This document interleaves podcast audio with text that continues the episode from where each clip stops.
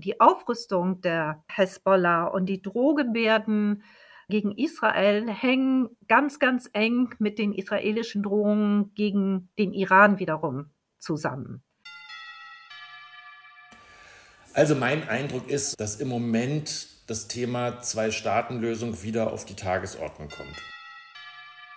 Also ganz sicher kann die Autonomiebehörde nicht auf dem Rücken der Panzer in den Gazastreifen zurückkommen.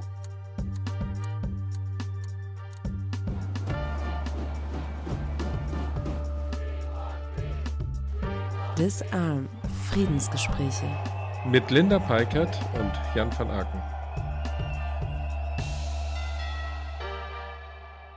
Wir schauen heute noch einmal nach Israel und Palästina. In der letzten Folge waren wir quasi vor Ort und haben die aktuellen Debatten und die Stimmung in Israel und Palästina eingefangen.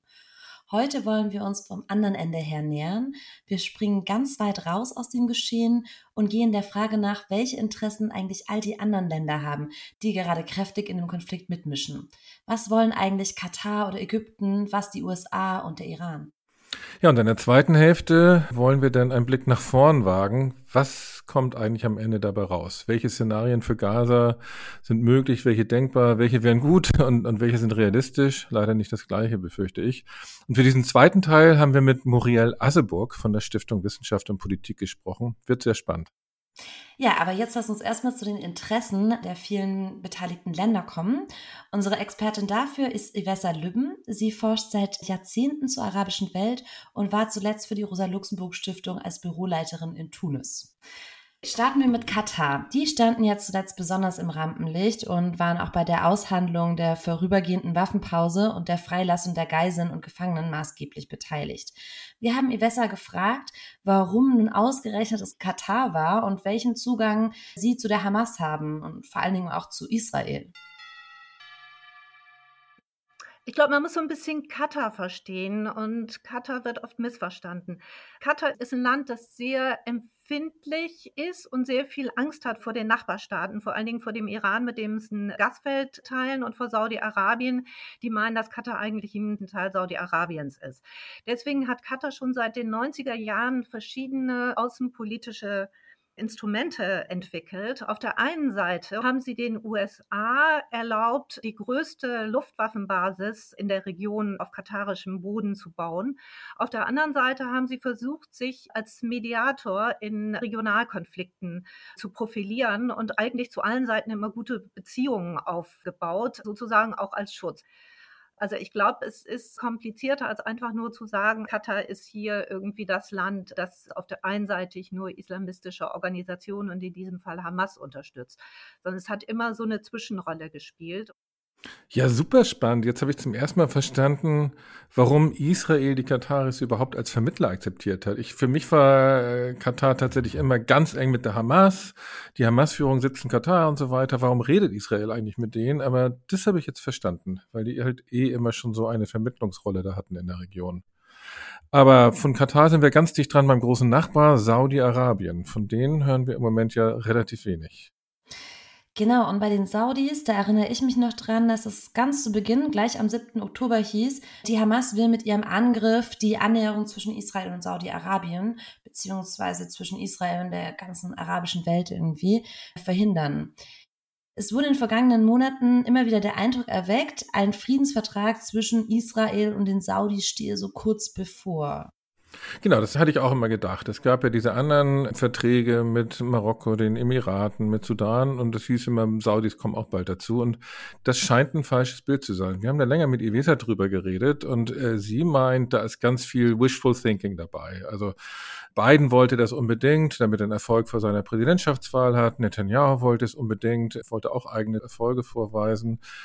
Aber die Saudis haben offenbar überhaupt gar keine Eile gehabt und es gibt ja praktisch auch kein Druckmittel auf Saudi-Arabien, um so ein Abkommen dann zu erzwingen. Also bei Marokko und Sudan, da gab es knallharte Interessen. Da konnten die USA sagen, okay, wir machen dies, wir machen das, wenn ihr das unterschreibt. War relativ einfach. Da war Druck im Spiel. Aber bei den Saudis gibt es so einen politischen Hebel überhaupt nicht. Die sind reich, die haben keine Schulden und ihre wichtigsten Handelspartner, sagt Iwesa, sind mittlerweile China und Indien. Und auch militärisch nähern sie sich ganz deutlich China an. Ganz aktuell haben sie gerade sogar ein Militärmanöver gemeinsam mit China durchgeführt im Golf von Oman. Also diese Abhängigkeit von den USA gibt es gar nicht mehr so. Das hatten wir auch in unserem zweiten Podcast, Linda, wo es um Iran ging. Da hat auch unsere Expertin gesagt, die USA verlieren ganz schön an Boden und haben deswegen auch gar keine Hebel mehr. Aber auf der anderen Seite, sagte Iwesa, hätten die Saudis einiges zu verlieren. Ich glaube, Saudi-Arabien könnte es sich weder innenpolitisch noch als Führungsmacht in der islamischen Welt leisten, Friedensabkommen mit Israel abzuschließen, ohne dass eine Lösung da gewesen wäre für Ostjerusalem, das ja immerhin als drittheiligste Stätte gilt in der arabischen Welt und ohne ein Abkommen mit den Palästinensern. Und das ist ja nun wirklich alles in weiter Ferne. Insofern verstehe ich auch, dass die Saudis sich gerade ziemlich im Hintergrund halten. Ja, also diesen Punkt mit Saudi-Arabien fand ich wirklich total spannend und hatte ich so davor auch noch nicht gehört. Ich fand es wirklich mal so eine ganz andere Perspektive, die uns da Ivesa aufgemacht hat. Jan, dann lass uns doch mal zu großen Unbekannten in der Gleichung kommen, nämlich zu Hisbollah und dem Libanon. Wir haben Ibiza erstmal darum gebeten, uns kurz zusammenzufassen, wer die Hisbollah eigentlich ist und welchen Einfluss, welche Machtposition sie im Libanon hat. Also die Hisbollah hat extrem viel Macht im Libanon. Sie ist praktisch auch so ein Staat im Staat, also vor allen Dingen im Südlibanon. Die Hezbollah wurde gegründet in den 80er Jahren nach dem israelischen Krieg im Libanon und nach der iranischen Revolution, vor allen Dingen mit Unterstützung des Irans, dem sie sehr nahe steht. Und ich muss dir ehrlich sagen, dass ich vom ersten Tag, vom 7. Oktober, den Eindruck hatte, dass die Hezbollah eigentlich kein großes Interesse an einem großen Krieg hat. Die sind relativ spät, am 7. Oktober, mit dem Statement dann aufgefallen. Dann haben sie auch immer wieder Scharmützel da an der Nordgrenze von Israel gemacht. Aber das ist ganz weit von so einem richtigen Kriegseintritt entfernt. Man muss sich immer überlegen, die Hezbollah hat vom Iran ein riesiges Raketenarsenal bekommen. Das sind viel bessere Raketen, als die Hamas sie hat. Die fliegen weiter, sind sehr viel größer. Wenn die Hezbollah anfängt, Raketen einzusetzen, dann gibt es richtig große Probleme, auch in Tel Aviv, in Jerusalem, in Haifa. Also eine ganz andere Dimension wäre das. Also gut, dass sie sich bis jetzt zurückhalten und das offenbar aus ziemlich gutem Grund, wie Evesa meint. Die Aufrüstung der Hezbollah und die Drohgebärden gegen Israel hängen ganz, ganz eng mit den israelischen Drohungen gegen den Iran wiederum zusammen. Die Israelis haben ja immer wieder gedroht, die Atomanlagen des Iran zu bombardieren. Und die iranische Antwort darauf ist, wenn ihr uns angreift, beschießt die Hezbollah oder übersät die Hezbollah Tel Aviv und Haifa und andere israelische Städte mit den Raketen, die sie im Südlibanon gelagert haben. Die Iraner haben aber kein Interesse, dass dieser Konflikt auf die ganze Region ausgeweitet wird. Und ich glaube, das ist so der Hauptgrund der Zurückhaltung der Hezbollah. Und ich glaube, auch der zweite Grund ist, auch wenn Hezbollah die stärkste Fraktion ist im Libanon, der Libanon ist ein derartig geschundenes Land durch Bürgerkriege, durch Kriege mit Israel, durch die interne Korruption, durch die Anwesenheit von, ich weiß nicht, wie hoch die Zahl ist, aber man schätzt fast einer Million syrischer Flüchtlinge, dass die Mehrheit der politischen Kräfte im Libanon keinerlei Auseinandersetzung oder kriegerischer Art mehr möchte. Na, das ist doch erstmal eine richtig gute Nachricht, wenn Ivesa recht hat, dass der Iran diese Eskalation nicht will.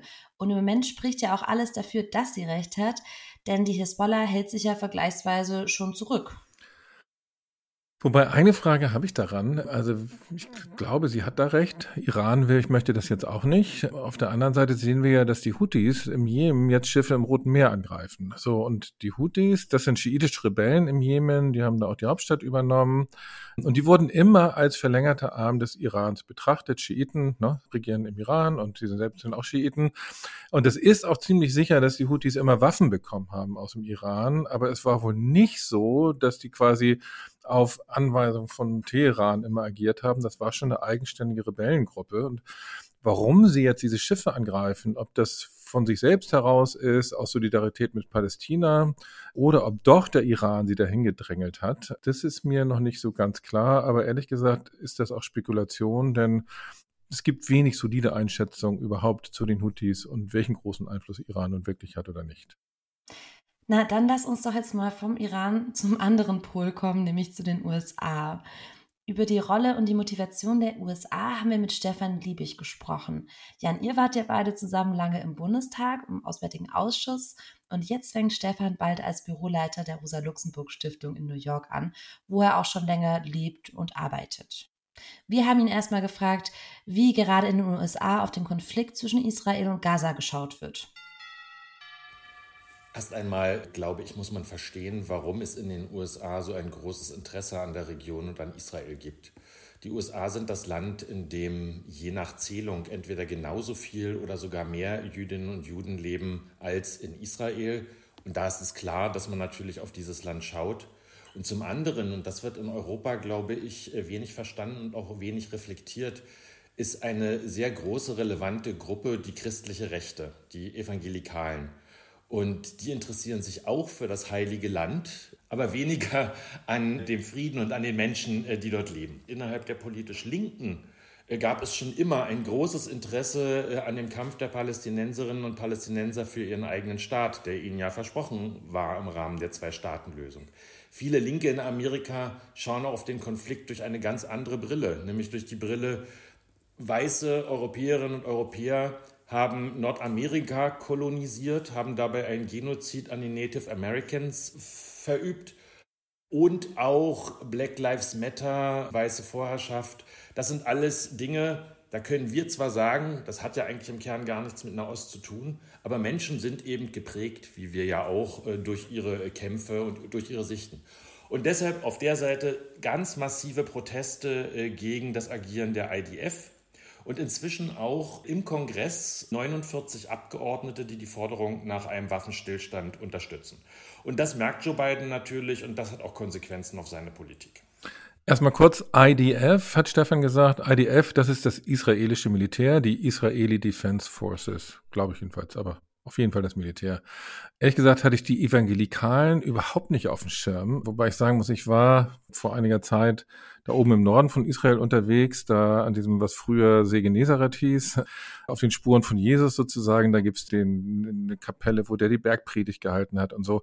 Da sind Wagenladungen von Evangelikalen und zwar wirklich Dutzende von Bussen, ungelogen. Also da fährt ständig überholt dich so ein Bus und wenn die dann da aussteigen, irgendwie alles so mittlere Westen, US-Amerikaner, die habe ich da gesehen, aber dass die natürlich auch großen politischen Einfluss haben, habe ich so überhaupt nicht zusammengebracht. Finde ich einen ganz spannenden Punkt.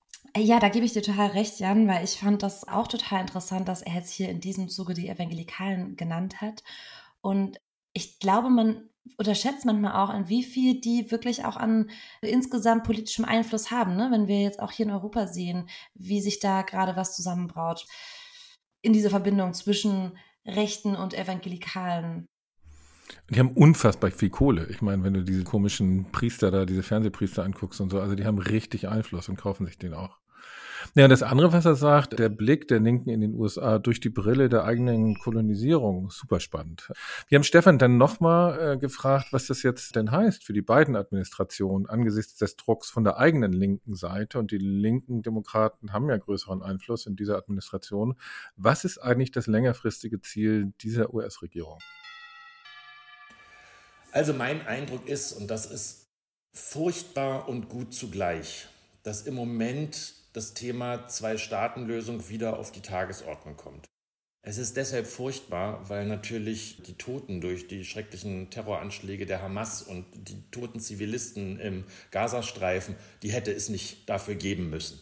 Aber tatsächlich ist, glaube ich, die Erkenntnis in den USA gewachsen in der Politik, dass eine Strategie, man setzt so auf Normalisierung von Israel mit den arabischen Staaten, was die USA ja hinter den Kulissen auch unterstützt haben, mit Saudi-Arabien und der israelischen Regierung, äh, von den Abraham Accords gar nicht zu reden, aus der letzten Wahlperiode, dass das deshalb nicht funktioniert, weil das Wegmanagen des palästinensischen Problems, um es mal so zynisch zu formulieren, einfach nicht funktioniert.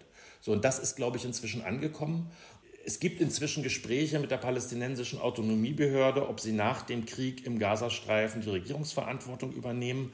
Ähm, ich glaube, viele in der US-Administration, wahrscheinlich alle, hoffen auch, dass sie es dann dort irgendwann nicht mehr mit Netanyahu zu tun haben. Und dann gibt es ja vielleicht tatsächlich einen Neuanlauf. Und das wäre den Menschen dort in der Region, also allen, die dort leben, wirklich zu wünschen.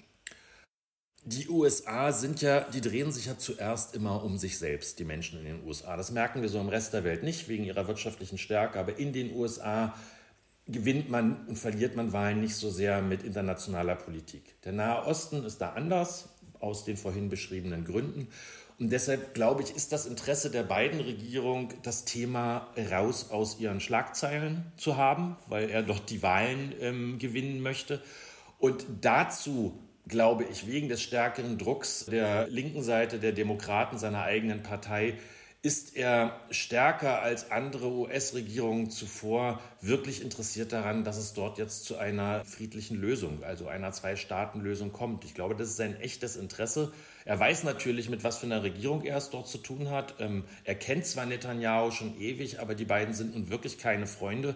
Ähm, aber ich glaube, das Interesse ist es, dass man dort zu einer friedlichen Nachbarschaft eines palästinensischen und eines israelischen Staats kommt und das, glaube ich, ist auch im Interesse der ganzen Welt und vor allen Dingen der Menschen, die dort leben.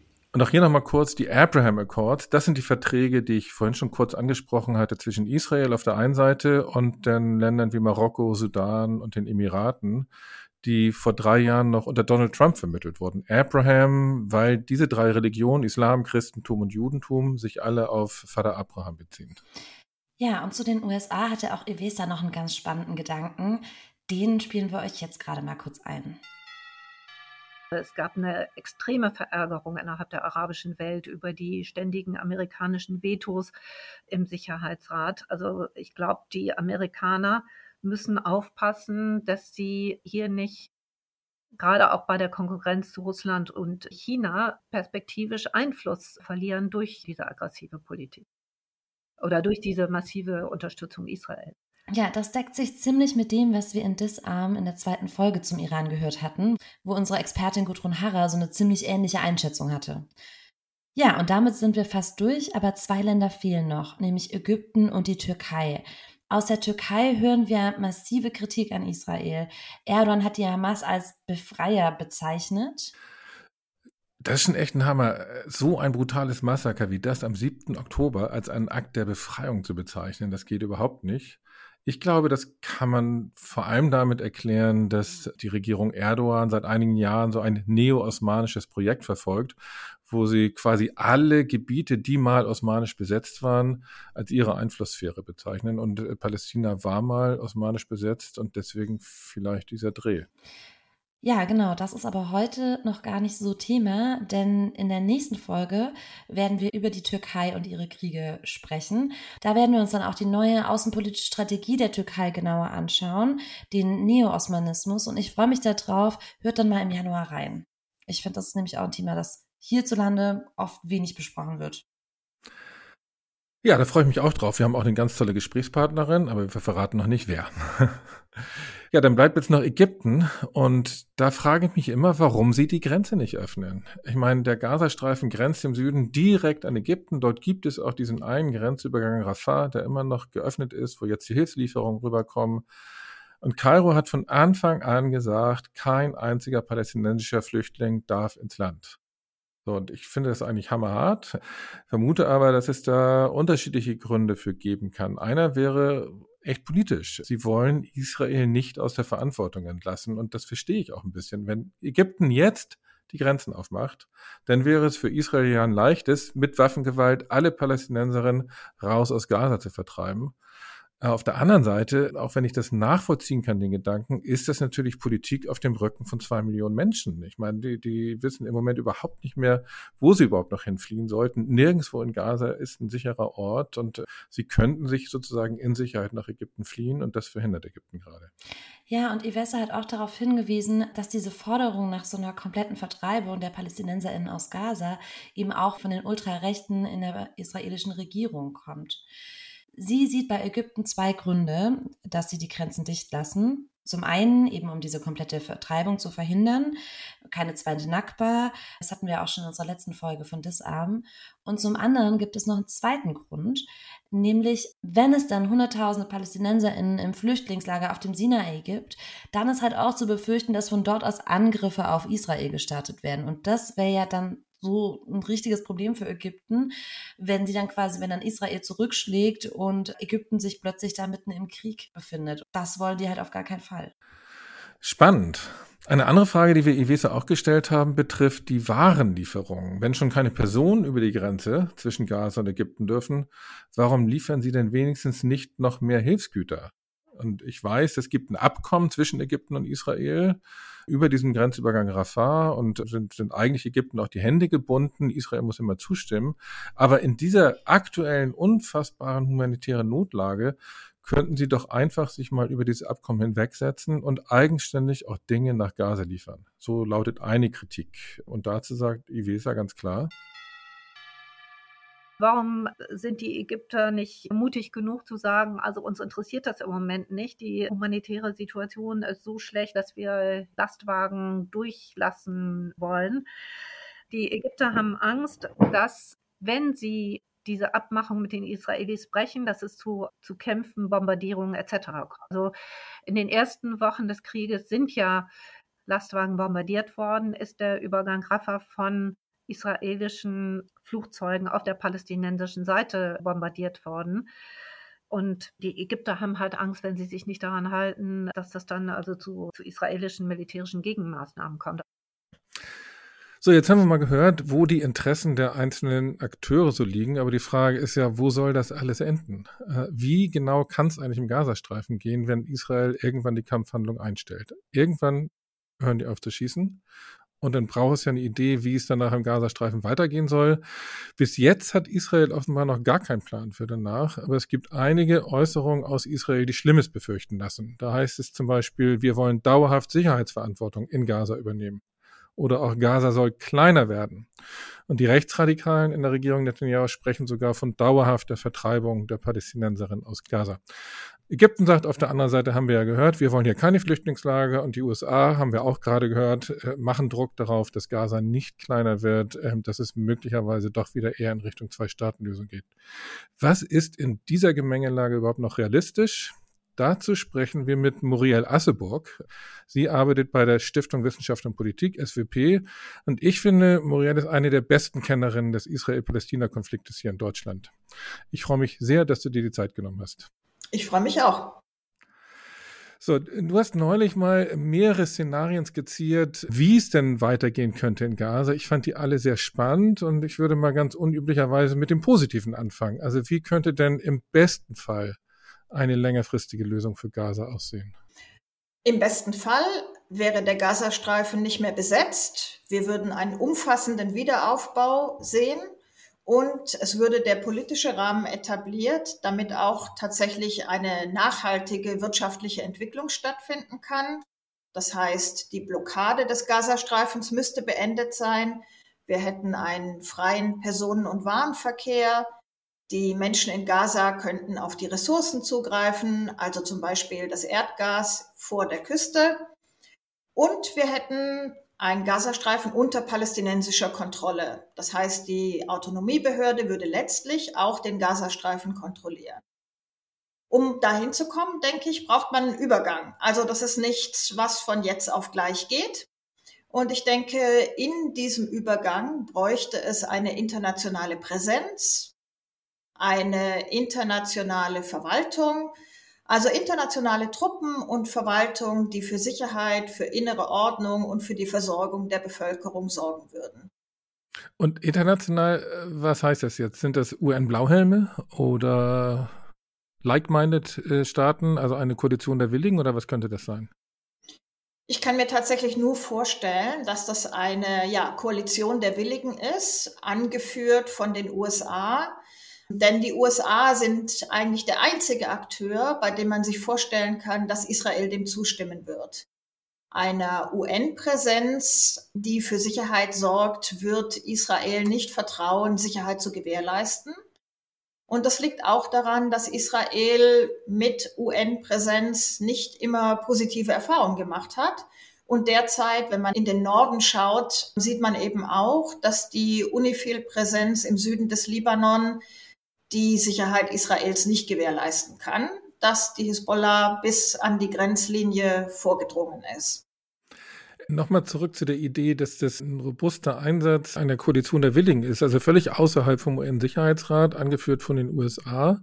Das wäre ja was, das könnte Biden mit Netanyahu verhandeln, aber was würden die Palästinenserinnen dazu sagen? Die Hamas, was würde Katar dazu sagen? Ägypten, ich meine, USA ist ja nun auch Erzfeind, zumindest von der Hamas. Also wie kann das funktionieren? Der Hauptpunkt ist ja, dass das nicht nur zwischen den USA und Israel verhandelt werden kann und dass so eine Präsenz eingebunden sein muss tatsächlich in einen umfassenderen Prozess, der eine Konfliktregelung aufzeigt.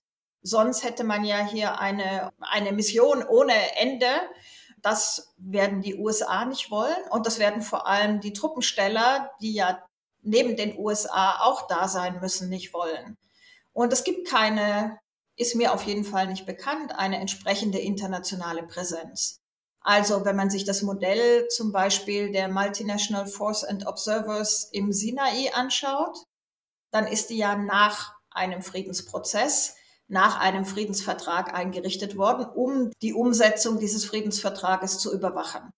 Und wenn man jetzt davon ausgeht, dass das vor einem Friedensvertrag eine Truppe eingesetzt wird, dann muss sie ja zumindest im Rahmen eines Prozesses eingesetzt werden, mit einem klaren Endziel, und mit klaren Stufen, wie man zu diesem Endziel kommt.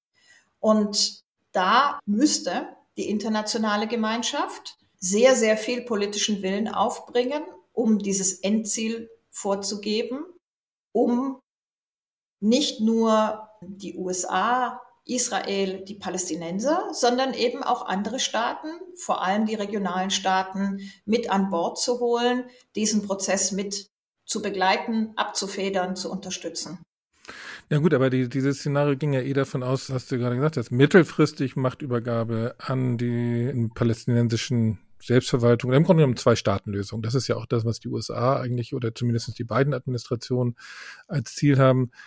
Ist da irgendeine Chance mit der jetzigen israelischen Regierung auch nur in die Richtung zu denken?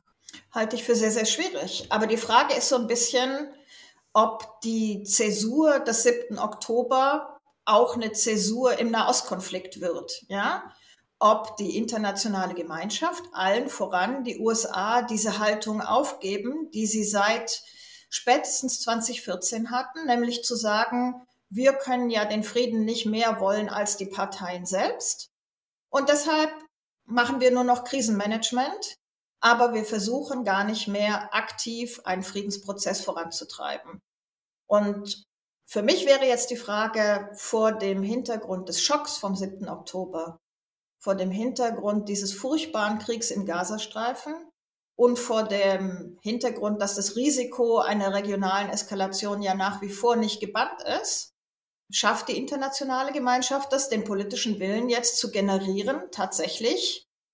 Den Prozess aufzusetzen, die israelische Regierung sowie die Palästinenser letztlich an den Verhandlungstisch zu bringen und über den Prozess dazu beizutragen, dass in den beiden Gesellschaften dann auch wieder politische Führungen entstehen können, die tatsächlich so einen Friedensprozess vorantreiben wollen und vorantreiben können.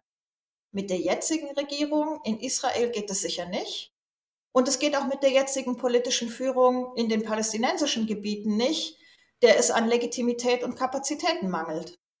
Dann würde ich jetzt nochmal so zu den realistischen Szenarien kommen, vielleicht auch zu den düsteren realistischen Szenarien. Ihnen ist sehr gemein, dass die Abriegelung des Gazastreifens, wie wir die so seit 2008 haben, weitergehen wird, unter verschärften Bedingungen. Wie genau würde das dann aussehen? Also verschärfte Abriegelung muss man sich, glaube ich, vorstellen wie eine richtig harte Grenze, über die nichts mehr in die eine oder andere Richtung geht. Das heißt, es würden überhaupt keine Importe und Exporte mehr über die Grenze zwischen Gazastreifen und Israel gehen. Es würde überhaupt keine Versorgung mehr stattfinden, also kein Trinkwasser, keine Elektrizität, kein Treibstoff, aus Israel in den Gazastreifen gelangen. Es würden keine Arbeitskräfte mehr aus dem Gazastreifen nach Israel kommen. Und es würden auch keine medizinischen Überweisungen aus dem Gazastreifen nach Israel oder in die Westbank mehr gelangen. Das heißt, die Menschen im Gazastreifen wären nicht nur darauf angewiesen, über Rafah aus Ägypten versorgt zu werden, sondern sie würden noch mehr Einkommensmöglichkeiten verlieren. Und damit wären sie noch mehr von internationalen Hilfsleistungen abhängig, als das schon vor dem 7. Oktober der Fall wäre. Und man kann sich auch noch vorstellen, dass hinzukommen würde, dass die Fischereizone, die ohnehin schon sehr stark beschränkt ist, noch weiter eingeschränkt wird und dass auch da wieder Lebensgrundlagen, Einkommensmöglichkeiten für die Palästinenserinnen und Palästinenser im Gazastreifen verloren gehen. Also diese verschärfte Abregelung wäre das eine. Dazu gehört ja auch sehr wahrscheinlich in diesem düsteren Szenario eine dauerhafte Vertreibung. Es wird ja immer gesagt, zumindest entlang des Zaunes noch größerer Sicherheitsstreifen. Das ist nun genau das landwirtschaftliche Land. Wie soll das überhaupt gehen? Die USA sagen auf der anderen Seite, auf gar keinen Fall darf es eine Verkleinerung des Landes für die Palästinenserinnen in Gaza geben. Welche Lösung könnte da am Ende bei rauskommen? Also Israel hat das sehr deutlich gemacht, dass sie die Sperrzone entlang des Zaunes vergrößern wollen. Sie sprechen von eins bis fünf Kilometer Breite dieser Pufferzone. Und selbst wenn es nur ein Kilometer wäre, würde das Teile von Gaza-Stadt umfassen. Das heißt, es würden landwirtschaftliche Flächen verloren gehen, aber es würde tatsächlich auch Wohnraum verloren gehen. Und die Menschen, die bislang in diesem Gebiet gewohnt haben, würden dann permanent vertrieben. Die Frage derzeit ist, bleibt es dabei oder geht es noch darüber hinaus?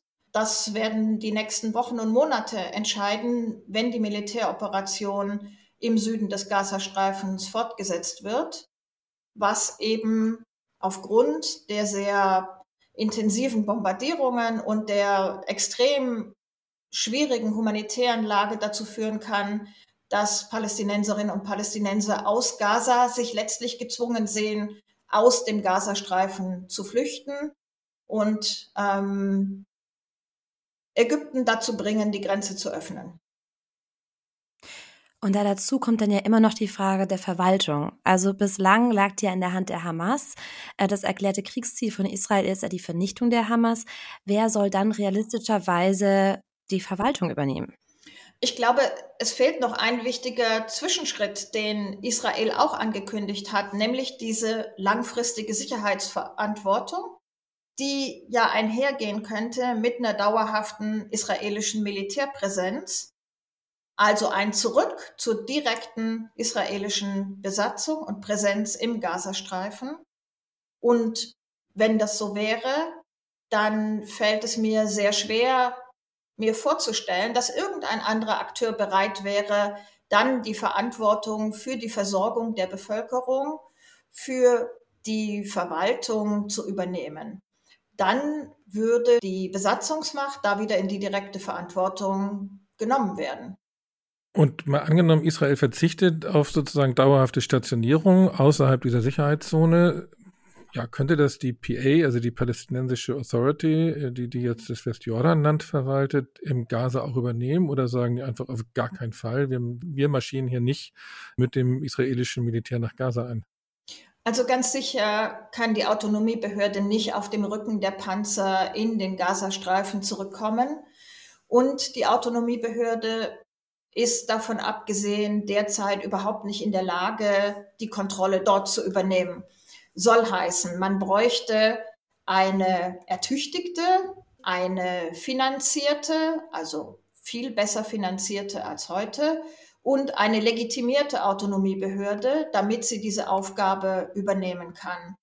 Und dazu braucht es, denke ich, relativ viel Zeit, um tatsächlich Wahlen aufzusetzen, die eine solche Legitimation bringen könnten. Und das Ganze muss dann eben geschehen in einem Rahmen, der diese Legitimation von unten durch die palästinensische Bevölkerung überhaupt erlaubt.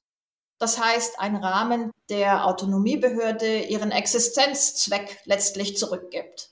Ja, weil die Idee ist ja nicht, dass diese Behörde interimistisch irgendwie Verwaltungstätigkeiten übernimmt, sondern sie sollte ja der Nukleus, der Kern eines palästinensischen Staates sein, der eben letztlich zu palästinensischer Selbstbestimmung beiträgt oder der Kern für palästinensische Selbstbestimmung ist.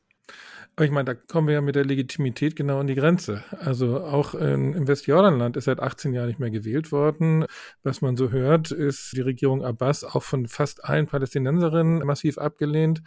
Was kann denn überhaupt passieren? Was muss passieren, damit die Breite der palästinensischen Bevölkerung überhaupt wieder sich repräsentiert fühlt? Also wer könnte wie solche Wahlen anschieben? Ich denke, dass das Teil eben dieses Prozesses sein müsste. Ja, dass wir erstens einen Friedensprozess haben, der auf Selbstbestimmung beider Völker abzielt, der dafür klare Vorgaben macht, was den Rahmen dieser Selbstbestimmung angeht und den Prozess aufsetzt und sehr eng begleitet.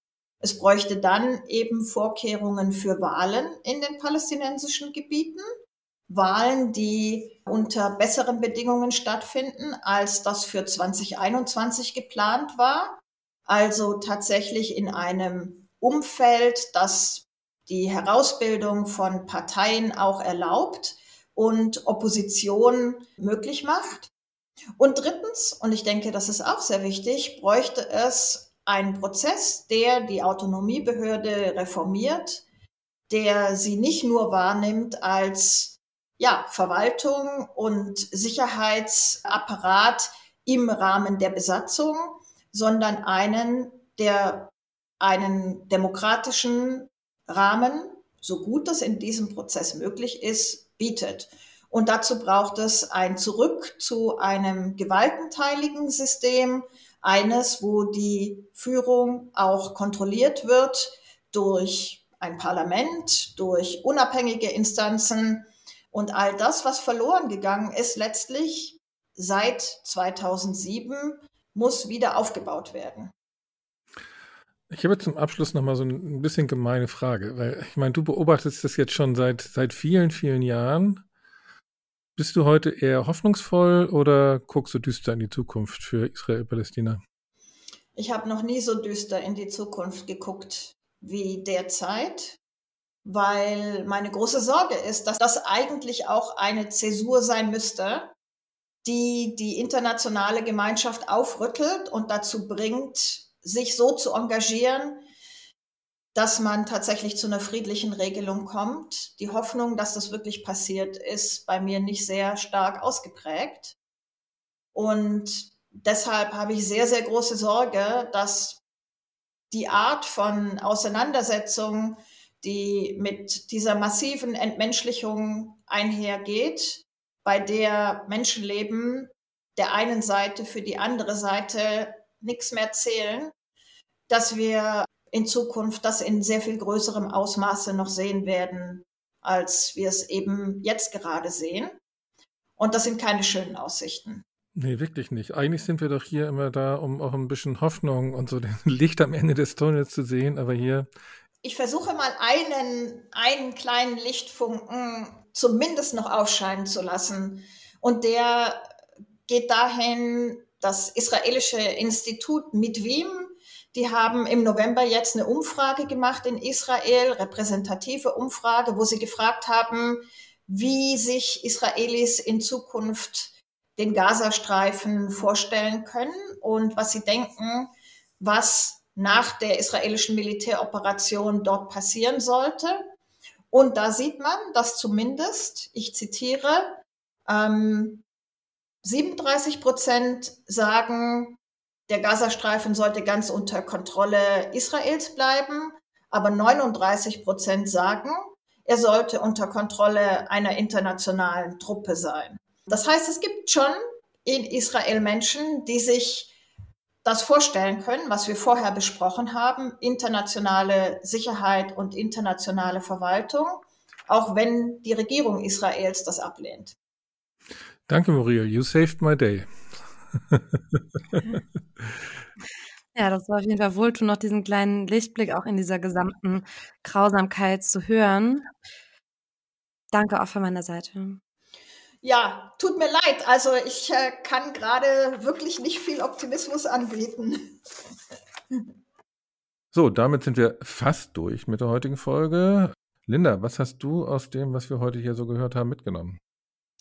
Ich fand es super spannend, mit Evesa über Saudi-Arabien zu sprechen, dass da so viel Wishful Thinking seitens Biden und Netanyahu am Start war und die halt so getan haben im Sinne von, ja, Annäherung mit Saudi-Arabien äh, steht irgendwie kurz bevor, einfach nur um eigene Erfolge vorweisen zu können. Aber Saudi-Arabien daran jetzt gar nicht so ein besonderes Interesse hatte und das auch gar nicht so in unmittelbarer Nähe stand. Aber dass dann hierzulande wiederum der Angriff der Hamas oft so begründet wird, dass es eben diese vermeintliche Annäherung gäbe, das fand ich irgendwie total interessant und mal eine ganz neue Perspektive darauf. Ja, und für mich das Gleiche mit Katar. Also wie gesagt, ich habe Katar immer eher so als die unterstützen die Islamisten gesehen und zu hören, dass Katar eigentlich vor allem so eine Vermittlerrolle immer eingenommen haben und deswegen auch Ansprechpartner für Israel sein konnten, ist auch was Neues für mich. Ja, und dann im zweiten Teil, wo wir mit Muriel gesprochen haben, muss ich sagen, bei mir zieht so richtig nach dieses Hoffnung und gleichzeitig Desillusion. Also warum Hoffnung? Ich, irgendwie wird jetzt gerade sehr viel über Zwei-Staaten-Lösungen diskutiert, auch international diskutiert. Und Muriel meint ja trotzdem, für sie sah es noch nie oder zumindest schon lange nicht mehr so düster aus.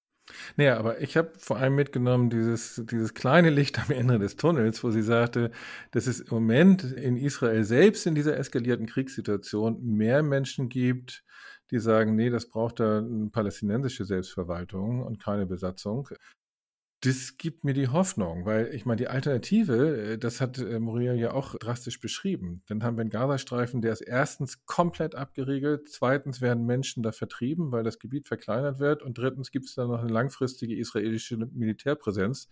Das heißt ja, das ist so ein Breeding Ground. Ich meine, da entstehen hunderte, tausende neue radikalisierte Jugendliche, die in den nächsten Jahrzehnten weiter Israel angreifen. Frieden gibt es so nie. Deswegen, ich halte mich an diesem kleinen Licht am Ende des Tunnels fest.